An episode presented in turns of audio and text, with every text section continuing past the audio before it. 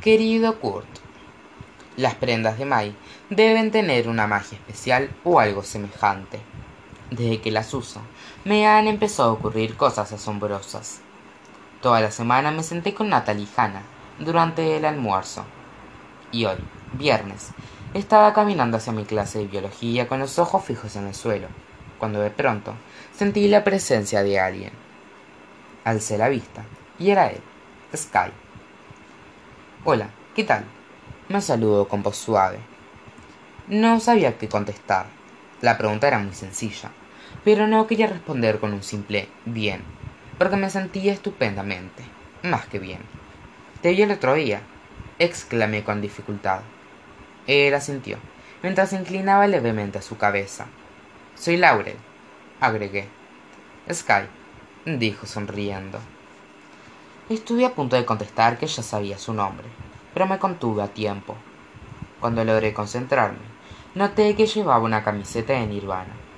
Aprovechando la oportunidad para continuar con, la conversación, expresé. Amo Kurt Cobain. ¿De veras? ¿Cuál es tu álbum favorito? Inútera. Excelente respuesta. Todos dicen Nevermind. Todos los que no saben escuchar. Sí, me apasiona como canta Kurt. La forma en la que se expresa parece brotar directamente de su interior más profundo. Comenté deseosa de seguir conversando. Aún me sorprendo de mi respuesta. Pero Sky estuvo de acuerdo, como si comprendiera exactamente a qué me estaba refiriendo. Sentí que me miraba con tal intensidad que comencé a inquietarme.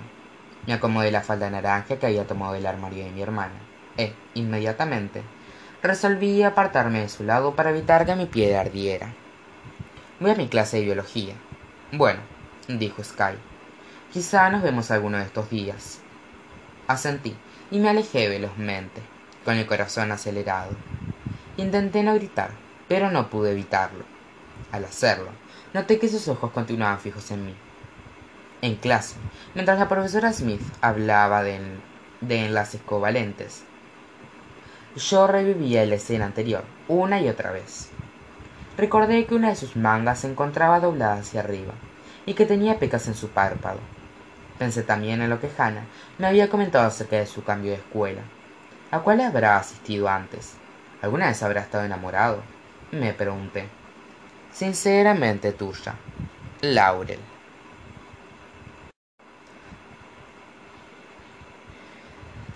Querida Amy Winehouse, recuerdo aquella noche en la que May, luego de regresar de una de sus escapadas nocturnas, vino a mi habitación, se acostó en mi cama y me susurró: Tienes que escuchar esta canción.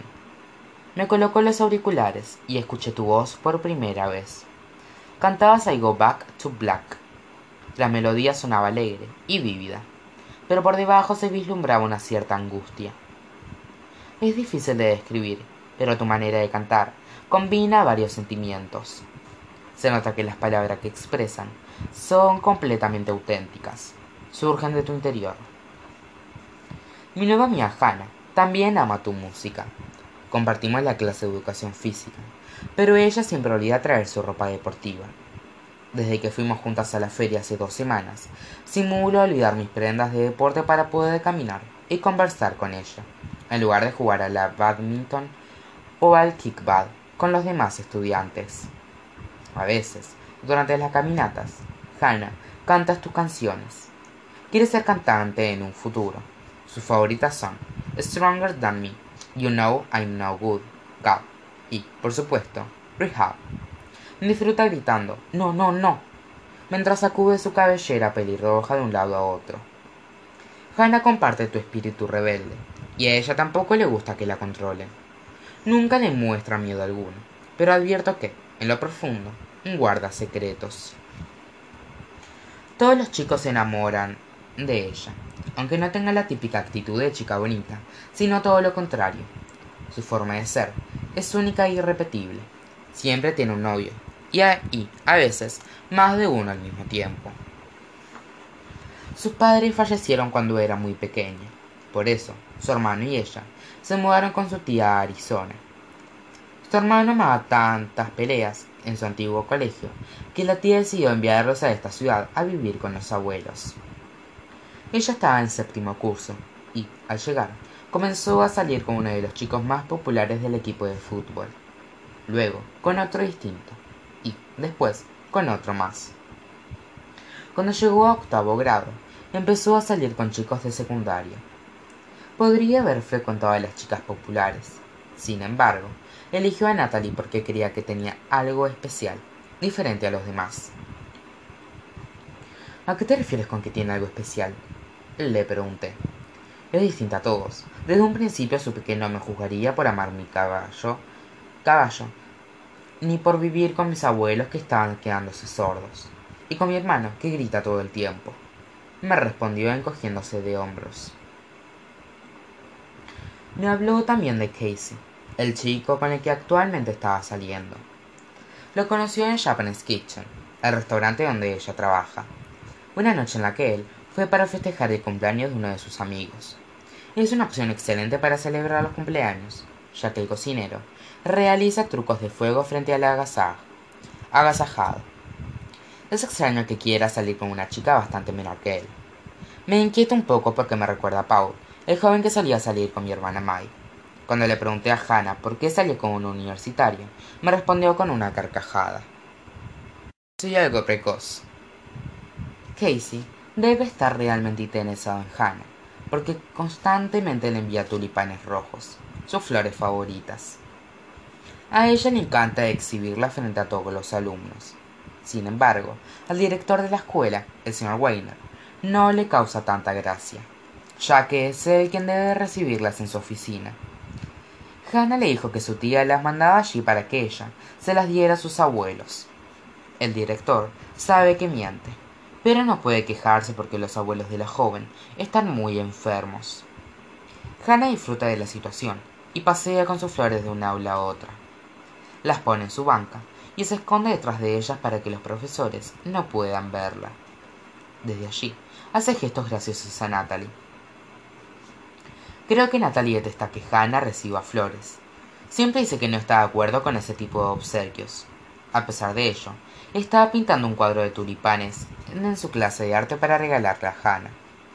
Días atrás me lo mostró, pero me pidió que no le comentara nada, porque es una sorpresa. Natalie es una excelente artista. Los pétalos de tulipanes que ha pintado combinan varios matices de color rojo, creando un hermoso juego de luces y sombras. Esta semana me quedo en lo de mi padre, que trabaja hasta muy tarde, y, por lo tanto, debo regresar sola a casa. Hoy, en vez de tomar el autobús directo a su hogar, caminé con Natalie y Hannah hacia Dairy Queen. Durante el trayecto, decidieron hacer exhibicionismo frente a las personas que pasaban. Tenía miedo a hacerlo, pero de inmediato recordé que debía soportar el temor, al igual que cuando salía con mi hermana y sus amigos. La seguí el juego, el cual concluía con una escapada a toda velocidad. Yo era la más veloz, por eso tenía que aguardar a que ellas me alcanzaran minuto más tarde. Al reunirnos, se disipaba mi, mi angustia y me inundaba la alegría. La peor parte ya había pasado y me sentía feliz de pertenecer a aquel grupo de amigas. Al llegar, Hannah nos compró helados y después partió para su trabajo al que siempre llega temprano. No ocurre lo mismo con la escuela. Antes de irse, me invitó a pasar la noche del día siguiente en la casa de Natalie. ¡Qué alegría! Esto significa que estamos comenzando a forjar una verdadera amistad. Papá regresó a casa unos minutos después que yo. Trabaja en Roads Construction, arreglando los cimientos dañados de viviendas y otras cosas similares. Cuando Ma y yo éramos pequeñas, solíamos correr a recibirlo con un fuerte abrazo. Más que él estuviera cubierto de lodo y de polvo, porque parecía que volvía de una gran aventura. Al entrar, sentíamos el aroma característico de la comida de mamá, su exquisita carne con chile.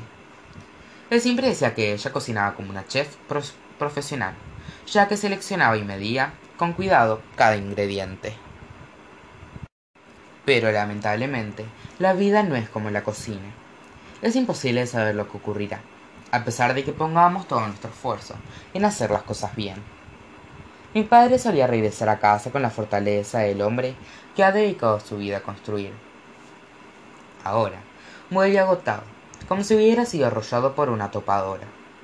Cuando Mai y yo éramos pequeñas, era fuerte y podía alzarnos en sus brazos. Ahora temo acercarme a él por miedo a que derrame toda la angustia que esconde en su interior. Antes amaba hacer toda clase de bromas, como intercambiar el salero por el azucarero. Lo hacía tan a menudo que nos acostumbramos a probar cada elemento antes de servirlo. Mi madre se enfadaba, pero Mai y yo nos reíamos. Los fines de semana escondía su reloj despertador en algún lugar de la casa, para que nosotras tuviéramos que encontrarlo una vez que había dejado de sonar. A veces perforaba las manzanas del refrigerador y, en los hoyos, ponía gusanitos de gelatina. Esa era nuestra broma favorita, porque equivalía a dulces. Ahora ha abandonado sus antiguos juegos. Sin embargo, todavía besa mi frente cuando entra a la casa y me pregunta cómo estuvo mi día. Creo que lo hace por obligación. Yo siempre intento responderle con alegría. Esta noche preparé macarrones con queso para microondas y salchichas pequeñas, nuestra cena preferida. Aún conservamos comida del entierro de Mai, que fue hace casi seis meses, pero ninguno de los dos quiere comerla. ¿Has hecho nuevos amigos? preguntó a mi padre mientras cenábamos. Así es, sonreí. Estupendo, expresó. De hecho, quería preguntarte si podía pasar la noche de mañana en la casa de mi amiga Natalie. Por supuesto, Laurel. Respondió tras un momento de vacilación. No quiero que te quedes encerrada aquí conmigo. Agregó luego de una pausa. Encendió la televisión y puso el partido de béisbol. Es fanático de los Cubs porque se crió en Iowa. Lo miré junto a él mientras hacía mi tarea. Papá solía comparar el béisbol con la vida, pero hace tiempo que ha dejado de hacerlo. Ahora solamente observa el juego en silencio. Es evidente que la vida ha resultado ser más complicada y triste que un simple partido. Sinceramente tuya, Laurel.